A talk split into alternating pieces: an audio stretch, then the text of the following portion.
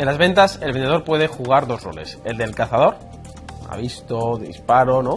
O el de recolector, siembro, cultivo y cosecho.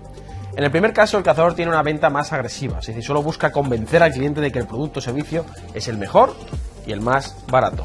El producto o servicio está en el centro de cualquier relación con el cliente.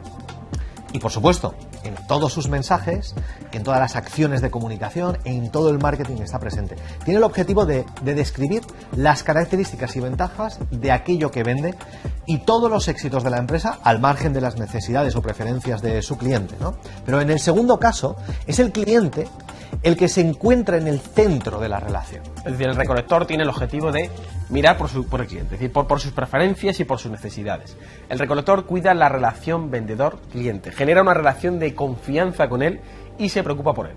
El cazador tiene el rol de cazar clientes, es decir, de salir a buscar y de disparar a todo objetivo que se ponga delante desde su punto de mira, con técnicas de venta muy directas, invasivas, agresivas y en ocasiones eh, así de fuertes, ¿no? Como he dicho, agresivas. Y que el recolector es todo lo contrario, tiene el rol de cuidar y ayudar a clientes, es decir, de ser buscado. De hecho, el recolector planta una semilla en la relación con el cliente, la riega con información que aporta valor.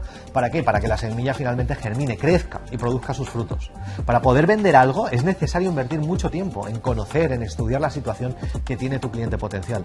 Descubrir su punto de dolor, saber cuáles son los retos a los que se está enfrentando y, y todo esto el recolector lo tiene muy, muy claro. A lo largo de nuestra experiencia como vendedores sabemos lo que es soportar la presión de conseguir ventas diarias y duraderas. Y te decimos desde ya, desde ya mismo, que tener el rol de cazador a la hora de vender es lo que menos, lo que menos te puede beneficiar. Te vamos a decir nueve cosas que debes saber para no caer en el rol de cazador. Mira, la primera es, el cliente siempre te dará la respuesta. Segunda, escuchar para comprender.